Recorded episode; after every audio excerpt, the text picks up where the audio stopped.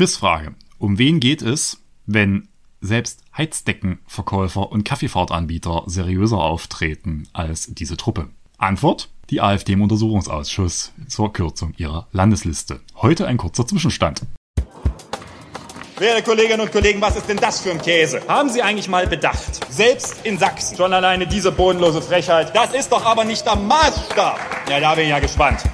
Ja, hallo, äh, herzlich willkommen zum Podcast Zwischenrufe zur Jubiläumsfolge 60 und der letzten im Jahre wir 2000. 60, fatal. Demnächst gehen wir in den Ruhestand. und die letzte in diesem Jahr. Erstmal wünschen wir euch noch frohe Weihnachten und je nachdem, wann ihr diesen Podcast hört, auch noch gleich einen guten Rutsch ins neue Jahr. Und wir, das bedeutet wie immer Valentin Lippmann, der Abgeordnete der Bündnisgrünen im Sächsischen Landtag ist. Und ich bin Johanna, seine studentische Mitarbeiterin. Ja, und damit Hallo erstmal. Ein wunderschönes Hallo in die Runde und viel Erfolg beim Eiersuchen. Gut, heute soll es um ein paar letzte Themen dieses Jahres gehen. Und zwar kurz ein Rückblick ins Landtagsplenum was ja kurz vor Weihnachten stattgefunden hat. Und da gab es einen Bericht über den Untersuchungsausschuss, über den ich gerne mit dir reden würde. Und wir wagen vielleicht noch einen kleinen Ausblick ins Jahr 2022, was da so passieren wird. Genau, wer sich in den letzten Tagen vor Weihnachten auf der Landtagswebsite vielleicht verirrt hat und zufällig in den Livestream des Plenums gestolpert ist. Oder auch ganz absichtlich. Äh, das kann auch passieren. Äh, der durfte eine interessante Debatte verfolgen. Und zwar ging es um den Zwischenbericht des Untersuchungsausschusses. Da konnte man Dinge hören, wie dass es eine Verschwörung gegen die AfD gibt und dass eine angebliche neu entdeckte Gruppe Kamens jetzt ihr Unwesen treibt. Und ich wollte mal fragen, was ist damit so auf sich? Ja, mitunter hat so ein Landtagsplenum gerade, habe ich das Gefühl, die Aufgabe, geschlossene Theater- und Kabarettveranstaltungen zu ersetzen. Zumindest, wenn man sich das anhört. Wir haben äh, im Plenum tatsächlich so einen, einen Zwischenbericht des Untersuchungsausschusses erörtert. Wir hatten ja mal vor längerem über den Untersuchungsausschuss hier schon mal gesprochen. Damals war so furchtbar viel noch nicht passiert. Äh, sie im Wesentlichen in Verfahrensfragen erschöpft, also vor allem bei die AfD, bis hin zu untauglichen Klagen gegen den Ausschuss, die vom Verfassungsgerichtshof abgelehnt wurden, sich quasi verweigert hat, jedweder Form der Mitarbeit, obwohl das hier eigener Untersuchungsausschuss ist. Und äh, irgendwann war ja Punkt erreicht, wo wir gesagt haben, jetzt ist es vielleicht auch mal sinnvoll nach zwei Jahren. Immerhin geht es ja um eine angeblich ganz große Verschwörung, die die Demokratie in ihren Grundfesten erschüttert. Wäre es dann mal an der Zeit, dass der Landtag mal Bericht darüber erhält, was wir eigentlich in diesem Untersuchungsausschuss in den letzten zwei Jahren gemacht haben. Und das haben wir im Plenum diskutiert hat einen hohen Popcorn-Faktor gehabt. Was wurde denn aus deiner Sicht mit diesem Untersuchungsausschuss bisher erreicht? Na, nichts. Okay. Das ist ja das Problem. Seit zwei Jahren gucken wir dazu, wie die AfD bis an die Schmerzgrenze vor sich hin dilettiert. Man ist ja so manchmal geneigt, dem einen oder anderen AfDler beim Kampf gegen Grammatik, Sinn, Verstand und überhaupt zu helfen damit das Leiden nicht so lange dauert, insbesondere bei Zeugenbefragung. Aber rausgekommen ist nix. Also, ist ja, oh, doch, es ist ja was rausgekommen, aber nicht das, was die AfD behauptet. Und das ist ja das äh, durchaus Interessante in diesem Untersuchungsausschuss. Das Blatt wendet sich von der großen Verschwörung, die die AfD aufdecken wollte, die ungefähr so lautet. Eines Tages sei ein geheimer Emissär aus Berlin gekommen. Der hat sich uns leider noch nicht vorgestellt. Wir haben ihn auch bisher nicht gefunden. Und hätte der Landeswahlleiterin die auch nur für diese eine Wahl gezielt auf diesen Posten gehievt wurde, eingeflüstert, sie solle doch bitte die AfD-Landesliste kürzen. Und dann hat sie das natürlich prompt getan, weil die CDU Angst hatte, dass die AfD zu stark werden könnte. Das ist quasi die Verschwörungserzählung der AfD, an der ja eigentlich nahezu nichts dran ist. Das Einzige, was stimmt, ist, dass der Landeswahlausschuss die AfD-Landesliste gekürzt hatte 2019 auf lediglich 18 Personen. Das hatten wir auch schon mal im Podcast erörtert. Und das hatte Gründe, weil die AfD sich bei der Aufstellung der Landesliste so strunztrottelig angestrahlt hat, dass das mit elementaren Wahlgrundsätzen nicht vereinbar war, diese Liste zuzulassen. Und die hätten auch gar nichts anderes machen können, nach meiner Auffassung, weil es erhebliche Zweifel am rechtmäßigen Zustandekommen der Landesliste gab. Dann muss der Landeswahlausschuss auch tätig werden. Das hat übrigens der Verfassungsgerichtshof auch schon mal entschieden, dass bei begründeten Zweifeln er Listenteile oder Listen zurückweisen muss. Ja, und am Rest, der Rest der Verschwörung hat sich äh, bisher nicht aufdecken lassen, was durchaus daran liegen dürfte, dass es sie schlicht nicht gibt. Okay. Und was ist tatsächlich rausgekommen? Naja, rausgekommen ist äh, zum einen, dass die AfD das letzte Aufgebot in den Ausschuss geschickt hat. Also das äh, ist wirklich schmerzfrei. Die, die leben auch in einer vollkommen anderen Welt. Also das ist mittlerweile ein Zustand, wo ich glaube, das ist ähm, eine Frage, ob das behandelbar ist und nicht mehr, ob man da politisch miteinander äh, noch überhaupt drüber diskutieren muss. Weil das ist, das ist wirklich, wenn man jetzt mal so die klassischen Werke, die Kollegin Friedl hat das auch sehr schön in ihrer Rede äh, zum Zwischenbericht dargestellt, hat gesagt, sie hätte sich vorher mal mit, Psycholo mit Psychologiebüchern beschäftigt, wie man so mit Leuten umgeht, die quasi in, in Verschwörungsgebilden gefangen sind. Und das ist eigentlich mittlerweile eher eine psychologische Frage, weil die leben in einer Verschwörungswelt. Die glauben daran, dass jedes Mini-Pipselchen, was in ihres Weltbild passen könnte, automatisch der Beleg dafür ist, dass es diese Verschwörung gegeben hat, was aber natürlich nicht stimmt und lassen sich da auch nicht von abbringen. Also das ist mittlerweile, äh, ich glaube, das ist mittlerweile fast schon so eine Art wahnhafter Zustand, über den es da bei einigen geht. Interessant ist gestern so die Stimmung äh, in dem im Plenum von der AfD zu sehen. Die sind ja sonst bei sowas sehr schnell auch mit Zwischenrufen und wenn man die angreift, das ist ja immer sofort eine Verbalresonanz, die es gibt. Die waren gestern erstaunlich ruhig, haben relativ wenig auch mit ihren eigenen Leuten, also insbesondere mit Herrn Mayer und Herrn Ulbricht, den beiden großen Koryphäen, die dafür geredet haben, interagiert im Sinne von geklatscht oder ähnliches. Es war eher so, so ein bisschen fast schon was Eisiges dazwischen. Ich glaube mittlerweile, dass der ein oder andere AfDler auch begriffen hat, dass die diese ganze groß angekündigte Nummer, da gibt es eine riesengroße Verschwörung, die wir jetzt aufdecken werden, aus zwei Gründen zum Problem wird. Zum einen, weil die Wählerinnen und Wähler quasi ja immer darauf vertröstet wurden, man würde die aufdecken, aber man kriegt es einfach nicht hin gesagt, wo nichts dran ist, und kann man auch nichts aufdecken.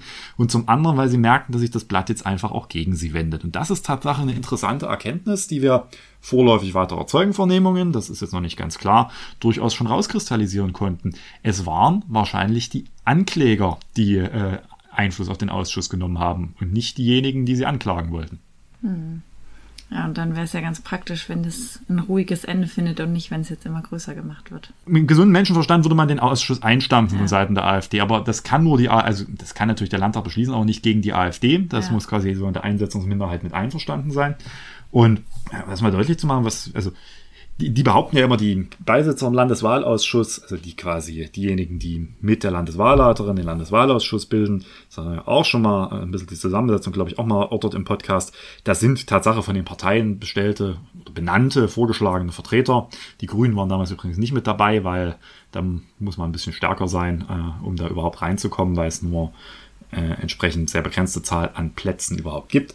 Und die haben äh, das ja mitentschieden. Und das, die haben ja jetzt alle vernommen. Und das Interessante war, dass die alle gesagt haben, nee, also irgendwie ein staatlicher Einfluss haben. Also selbst der AfDler gesagt, da hat er jetzt keine großen Anhaltspunkte für. Also die AfD hat auch einen Vertreter in diesem Ausschuss drin sitzen.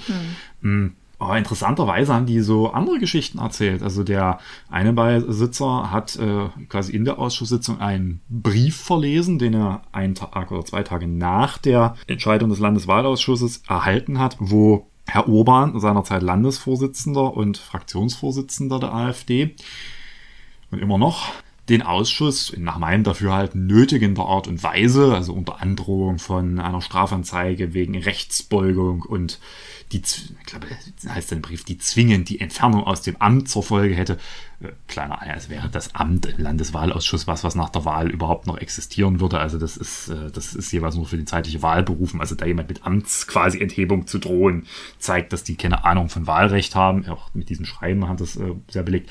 Und aber quasi da in so einer nötigen Weise äh, quasi mit, mit Strafanzeigen gedroht wird und äh, auch in über Polemik sich ergangen wird, ähm, wenn der Landeswahlausschuss sein, seine Entscheidung die Liste zu kürzen, nicht aufhebt. Das kann er aber rechtlich gar nicht, weil es gibt eine Fristbindung, bis wann der Landeswahlausschuss über Listen entschieden haben muss. Das heißt, Herr Urban hat den Landeswahlausschuss zum Rechtsbruch aufgefordert, schriftlich und quasi unter Androhung von Strafanzeigen.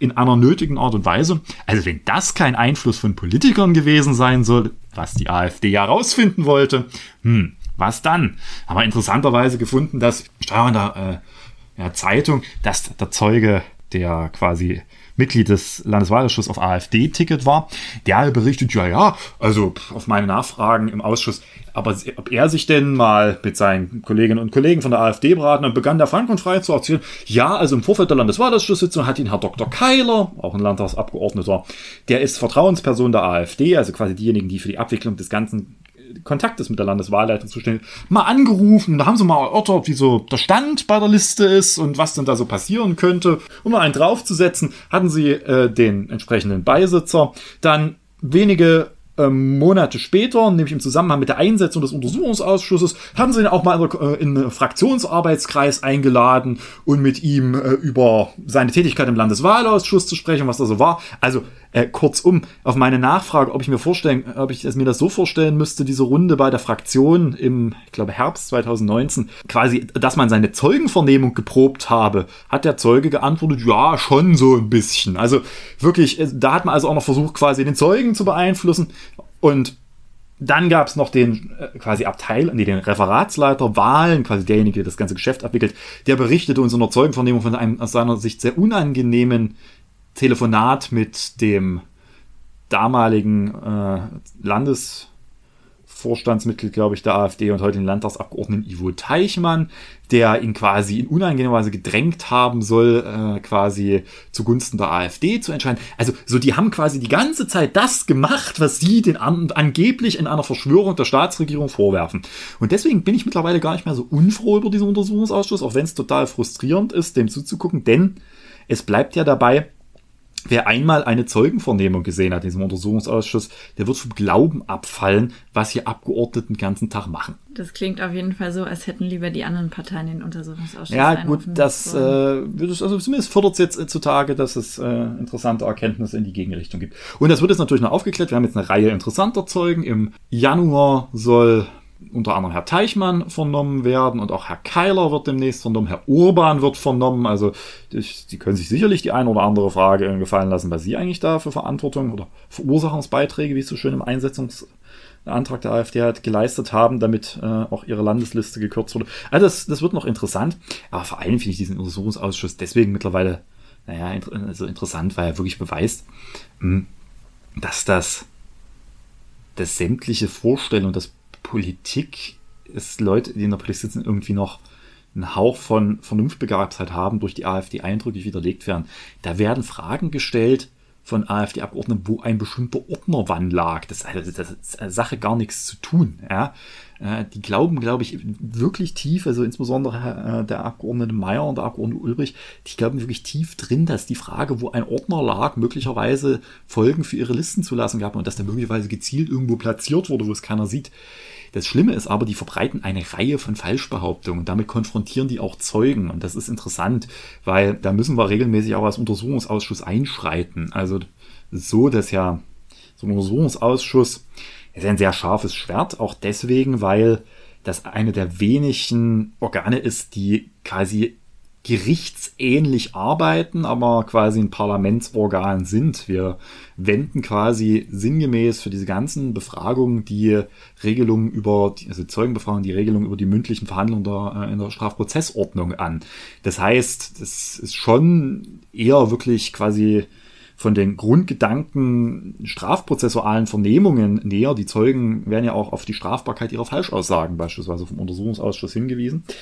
Und da ist es schon sehr interessant zu sehen, wie wenig sich da Leute mit dem Instrumentarium auskennen bei der AfD, aber wie verquer die auch fragen. Also man muss da manchmal Fragen beanstanden. Das kann man, wenn man das Gefühl hat, dass die Fragen unzulässig sind. Also auch vor Gericht darf man ja nicht jede Frage an den Zeugen äh, richten. Und gerade wenn es in den Bereich der Suggestivfragen geht oder ähnliches oder permanenter Wiederholungsfragen ohne äh, Aufklärungswert, dann es interessant. Aber das, da muss man dann auch mal einschreiten. Und beispielsweise behaupten die immer Dinge, die Zeugen angeblich gesagt hätten in vorherigen Sitzungen, die gar nicht gesagt wurden und konfrontieren dann den nächsten Zeugen mit Behauptungen, die nie getan wurden. Das Interessanteste ist immer, die behaupten immer, der Bundeswahlleiter hätte eine andere Rechtsauffassung zu dieser Frage gehabt und diese sei den Beisitzern nicht, also im Bundeswahlausschuss nicht mitgeteilt worden.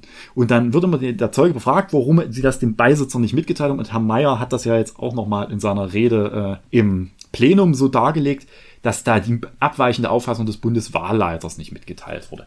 Und das ist insoweit vollkommen irrwitzig, weil der Bundeswahlleiter hat nie eine abweichende Rechtsauffassung mitgeteilt. Da geht es ausweislich der quasi mündlichen Befragung, also der Vernehmung hat Zeugen, geht es dort um eine Mail, in der der Bundeswahlleiter auf Bitten der Landeswahlleitung eine Entscheidung des Bundeswahlausschusses über eine AfD-Europaliste übersendet ohne jedwede rechtliche Würdigung, sondern sie haben nur quasi, sie wurden gebeten, eine Entscheidung rauszusuchen. Ja, aber das ist ja keine Rechtsauffassung, die Übersendung einer Entscheidung.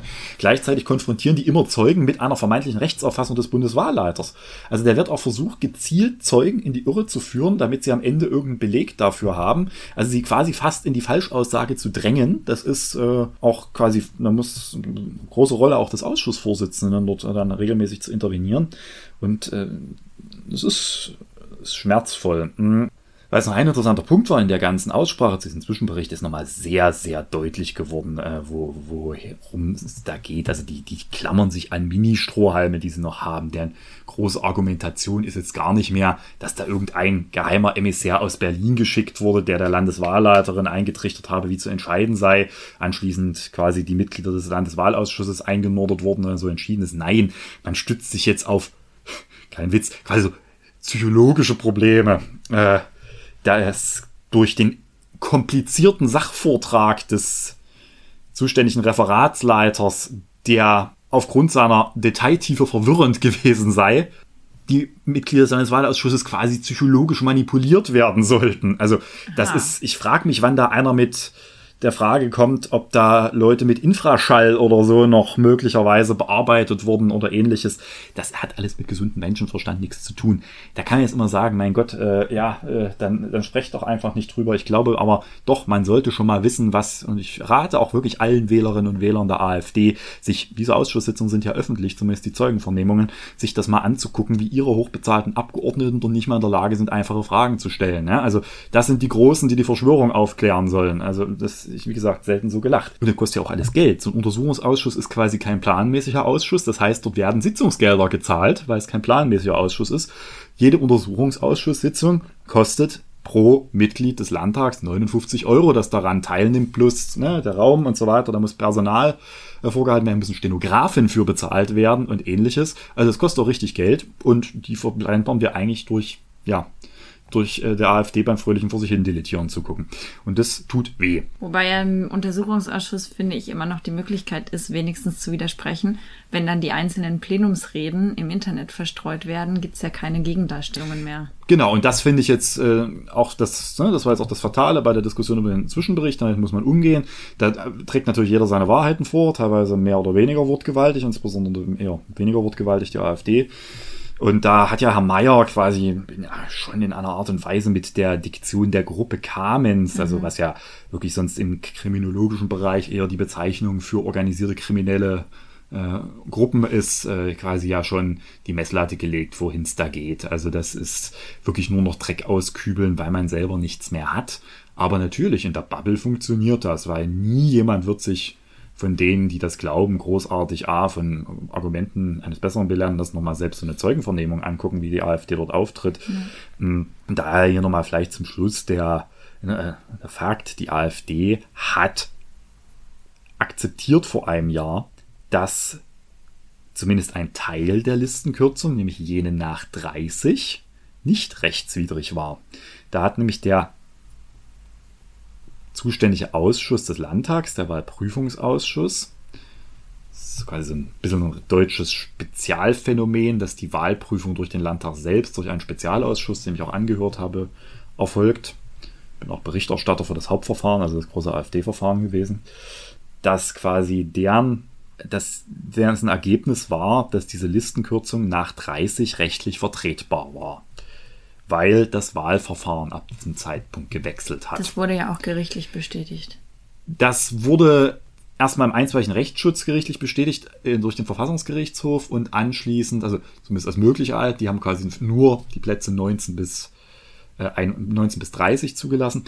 Danach ging es noch um die Frage, muss man in der normalen Wahlprüfung, für das Weitere wurde auf die normale Wahlprüfung verwiesen, aber das Gericht hatte schon gesagt, das ist vertretbar, die Kürzung ab 30.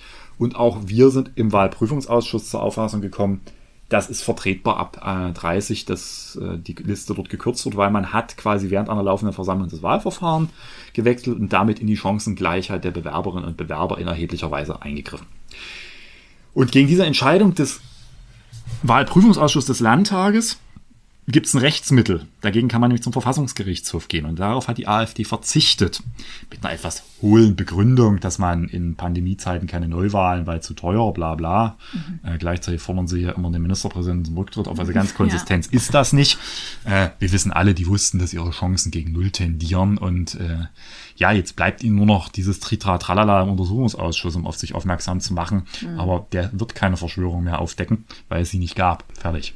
Das hat man ja tatsächlich aber aus anderen Ausschüssen, also ich weiß nicht genau, ob das flächendeckend ist, aber auch schon anders gehört, dass in mindestens einem Ausschuss das ja mal hervorgehoben wurde, dass die Zusammenarbeit eigentlich schon möglich ist, auch mit der AfD, aber das scheint im Untersuchungsausschuss ja eher das Gegenteil zu sein. Also in den Ausschüssen, die ich sitze, ist keine Zusammenarbeit mit der AfD nötig und äh, auch nicht möglich mhm. und äh, ich bin auch dagegen, da überhaupt drüber nachzudenken. Also okay. Also was soll ich mit denen, das ist, bleibt dabei, ich verhandle nicht mit Verfassungsfeinden. Gut, wir halten also fest, es gibt äh, keine Gruppe Kamens und keine Nach vorläufigen Erkenntnissen hat sich auch weder ein Emissär noch eine Gruppe Kamens bei uns vorgestellt. Gut, naja, vielleicht äh, stellen sie sich ja nächstes Jahr vor.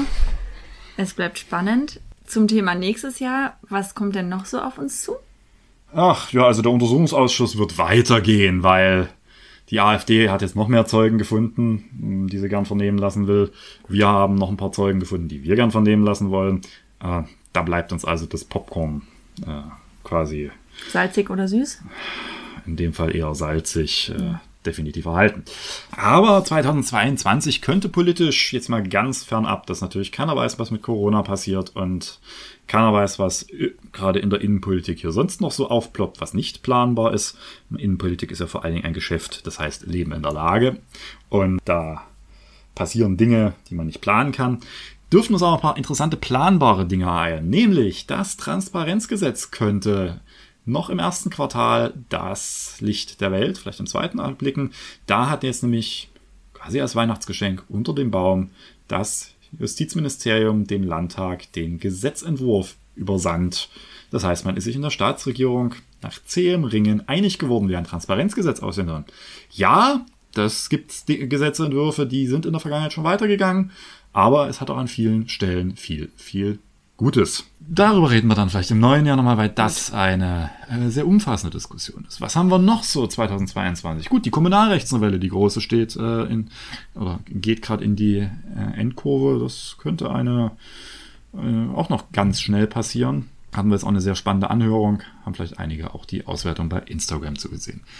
Dann hoffen wir, das können wir nicht planen, dass der Verfassungsgerichtshof endlich mal unsere Klage gegen das Polizeigesetz verhandelt. Es spricht einiges dafür, zumindest gibt es jetzt schon erste Anzeichen, dass der Verfassungsgerichtshof Informationen einholt über bestimmte polizeiliche Maßnahmen und deren Häufigkeit und Dauer. Das spricht dafür, dass man sich jetzt doch mal etwas intensiver mit der Entscheidung befasst.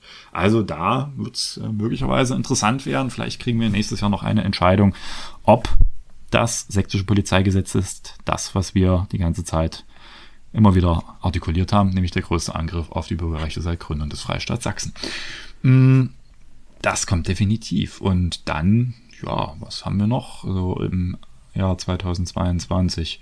Wir werden sicherlich über viele äh, noch ausstehende Koalitionsgesetzentwürfe diskutieren müssen. Auch gerade in der Innenpolitik liegt leider noch sehr viel auf Halde. Beispielsweise das Verfassungsschutzgesetz. Das sollte ziemlich zügig kommen. Da hat äh, auch die CDU, wie ich hörte, ein virulentes Interesse dran, mhm. weil man auch notwendigerweise nach diversen Rechtsprechungen des Bundesverfassungsgerichts ein paar Änderungen vornehmen muss, wobei es jetzt interessant wird, es wird ja in äh, Karlsruhe gerade das bayerische Verfassungsschutzgesetz verhandelt. Vielleicht wartet man da auch nochmal lieber ab an der einen oder anderen Stelle. Wir wollten uns eigentlich dem Versammlungsgesetz widmen als Koalition. Und zwar eine Liberalisierung des Versammlungsgesetzes. Jetzt bin ich gespannt. Der Innenminister tritt ja momentan als der große liberale Verfechter des Versammlungsrechts auf. Es ist mir neu, dass er das ist, aber wir werden ihn an seinen Worten messen, wenn das dann wieder um die Frage geht, dass äh, man gegen unliebsame Versammlungen, die nicht Corona-Demos sind, dann mit aller Härte des Staates äh, vorgehen muss. Ja, das ist dran. Dann wählt die Bundesversammlung einen Bundespräsidenten im Februar. Ich bin nicht mit dabei in Berlin, ich bin nur auf der Ersatzliste. Es sei es fällt jetzt jemand aus, aber der äh, Sächsische Landtag hat jetzt hier im Plenum noch die quasi Wahlleute für die Bundesversammlung, quasi Mitglieder der Bundesversammlung bestimmt. Ja, und dann äh, haben wir ab dem 1.1., vielleicht haben es die einen oder anderen mitgekriegt, äh, eine neue sächsische Datenschutzbeauftragte. Ich bin gespannt, ob man das merkt, weil diejenige, die jetzt kommt, eine wirklich engagierte Kämpferin für den Datenschutz ist, Juliane Hundert. Meine langjährige, beste, großartige und engste Mitarbeiterin, die also für mich eigentlich meine zweite Gehirnhälfte darstellt. Wird schmerzvoll für die Arbeit in der Fraktion, aber das wird schon cool für den sächsischen Datenschutz. Ja, das vielleicht mal ein kurzer Ausblick. Das klingt schon mal ziemlich gut. Gibt es irgendwas, worauf du dich nicht so freust nächstes Jahr? Corona. Hm. Das wird uns weiter quasi beschäftigen, das ist ja allen klar. Wir haben jetzt die Diskussion über die weitere Vertiefung von Lockdown-Maßnahmen zusammen mit der Omikron-Variante. Ich sehe auch gerade wenig Rezepte, wie man diese merkliche Zerrüttung von Teilen der Gesellschaft auch nach Corona wieder in den Griff kriegt. Wir hatten dazu jetzt auch eine von der Linken angemeldete aktuelle Debatte, die so ein bisschen in die Richtung ging, äh, weil wir ja schon sehen, dass das dieselben Mechanismen wie 2015, 16 Pegida mit quasi der Erstarken der AfD sind, dass es dieselben Leute sind, die quasi zu großen Teilen ähnliche Strukturen auch, die vorher gegen Flüchtlingsunterkünfte quasi vor Ort demonstriert haben oder gar Schlimmeres getan haben. Das macht einem natürlich als Innenpolitiker durchaus Sorgen, weil es natürlich auch eine massive Gefährdung unserer Sicherheit im Freistaat Sachsen ist. Das macht mir schon Sorgen. Also die, auch die Radikalisierung und dazu auch quasi eine intensive aktuelle Debatte jetzt im Plenum zum Umgang auch mit der Radikalisierung im Netz. Das ist, das wird immer schneller, habe ich das Gefühl, und immer direkter quasi die, die Aufrufe auch unsere Demokratie zu gefährden äh, oder eben auch quasi das System zu stürzen und dafür wahrscheinlich auch das entsprechend zu planen. Das ist was, worauf ich mich nicht freue. Okay, und gibt es was, worauf du dich ganz besonders freust? Worauf ich mich freue, ist eigentlich, dass wir mit den äh, Verfassungsverhandlungen zu Ende kommen müssen, weil wir müssen einen neuen Haushalt aufstellen und bis dahin muss die Frage der Schuldenbremse geklärt sein, die wir reformieren wollen. Und das finde ich eigentlich schon was so Verfassungs, das ist wirklich eine Verfassungsänderung dann auch quasi im Landtag zu begleiten. Das finde ich schon was sehr, sehr Ehrenvolles. Das macht man nicht alle Tage. Also wenn es am Ende hoffentlich dann auch die Zweidrittelmehrheit erhält. Und das daran mitwirken zu können, gerade ich sitze ja als einer der beiden ständigen Vertreter neben meiner Kollegin Christine Melcher in der AG Verfassungsverhandlung, bin quasi auch da der, der Leiter der quasi unserer Delegation in der AG das ist schon was, das einem mit, was ein bisschen Ehre ist, aber auch ein bisschen mit Ehrfurcht erfüllt, aber was auch Spaß macht. Mal über verfassungsrechtliche Fragen nicht nur in der Umsetzung, sondern auch in der Gestaltung von Verfassungen sehr tief zu diskutieren.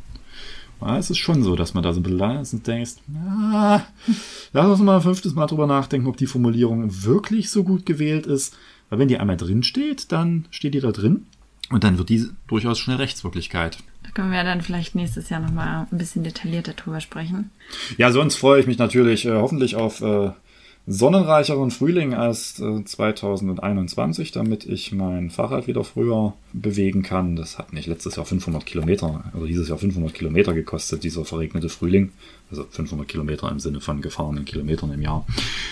Gibt es denn eine Strecke, die du unbedingt fahren willst?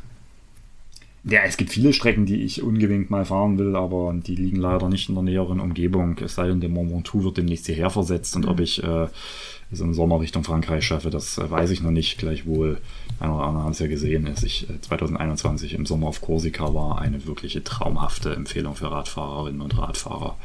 Selten so schön mit dem Rennrad, gerade auch Berge hochgefahren da vergisst man einfach auch, dass man nicht mehr kann und es alles nur noch schmerzt mit dem Blick, den man da hat und der, der Sonne und der Umgebung. Äh, wirklich krass tolle Insel und mit dem Rennrad dort, dort gewesen sein zu dürfen, das war 2021 definitiv das Highlight. Sehr schön, dann haben wir gleich das Highlight für dieses Jahr noch mit abgearbeitet. Hast du denn ein Mitbringsel? Ich habe ein Mitbringsel, ja. Und zwar kann ich ein äh, Artikel aus der Süddeutschen Zeitung empfehlen zum Lesen, weil ja hier einige gerade so die Hoffnung haben und die auch fälschlicherweise in der Öffentlichkeit sehen, dass man jetzt bei der Verfolgung dieser ganzen Verstöße gegen die Corona-Schutzmaßnahmen, Schnellverfahren und so weiter, also insbesondere äh, nochmal Hinweis an das Innenministerium, der Verstoß gegen die Corona-Schutzverordnung ist eine Ordnungswidrigkeit. Ordnungswidrigkeiten sind keine Strafverfahren. Das heißt, die werden im Wege des Bußgeldbescheides vollstreckt. Da kriegt man also nach dem das alles ausermittelt wird, einen Bußgeldbescheid, in dem dann drin steht, Sie haben am so und so vielen bei der Demo X teilgenommen, obwohl diese nur hätte ortsfest stattfinden dürfen und mit maximal zehn Personen. Ihnen wird daher ein Verstoß gegen Paragraph 7 Absatz 2 sächsischer Corona-Schutzverordnung oder 1 vorgeworfen. Äh, zahlen Sie bitte ein Bußgeld von 500 Euro. So. Da sieht, wenn das jetzt gezahlt wird, ja kein Richter. Es sieht ja erst, wenn derjenige Widerspruch gegen das Bußgeld bescheint. Das ist quasi beim zu schnellen Fahren oder quasi wenn erst, äh, wenn man quasi gerichtlich ins Widerspruchverfahren geht, ja, erst dann geht das zu Gericht. Das, und erst dann stellt sich die Frage, wie schnell ein Gericht arbeitet. Vorher stellt sich die Frage, wie schnell die Bußgeldbehörde arbeitet, nämlich in der Regel bei den Themen die zuständige Ordnungsbehörde des Landes, äh, des Landkreises. Ja, und da gab es jetzt Tatsache, um das mal zu illustrieren, einen schönen Artikel in der Süddeutschen Zeitung, den wir auch gerne noch verlinken, über das Amtsgericht Tiergarten, eines, glaube oder das größte äh, quasi Amtsgericht Deutschlands und auch, glaube europaweit, über diese ganzen Corona-Schutzmaßnahmen, Verstöße, die dort im Bußgeldverfahren im 20-Minuten-Takt verhandelt werden. Das ist hart, was dort, was man, da habe ich auch Respekt vor Richterinnen und Richter, die dann von Querdenker-Szene-Anwälten sich am Richtertisch irgendwelche vermeintlichen Infektionskurven erklären lassen müssen, um damit der Mandant nicht gegen die Maskenpflicht quasi wegen der Verstoß gegen die Maskenpflicht belangt wird. Kann ich sehr empfehlen. Spätestens dann sollte man sich die Frage stellen, äh, ob das mit den Schnellverfahren, wie der Innenminister so behauptet, an der Stelle. Ja, ja, wir reden nicht über Strafverfahren, äh, so wirklich durchdacht ist. Okay, dann verlinken wir das mal und viel Spaß beim Lesen. Und damit sind wir, glaube ich, am Ende. Außer du hast noch Dinge, die du mitteilen möchtest. Ich teile jetzt hier nicht die Weihnachtsrezepte noch mit, sondern wünsche allen einen guten Start in das neue Jahr und hoffen, dass 2022 vielleicht etwas freudvoller wird als 21 und 20. Das hoffen wir mal. Dann guten Rutsch und bis zum nächsten Mal. Nächstes Jahr dann. Und tschüss. Tschüss.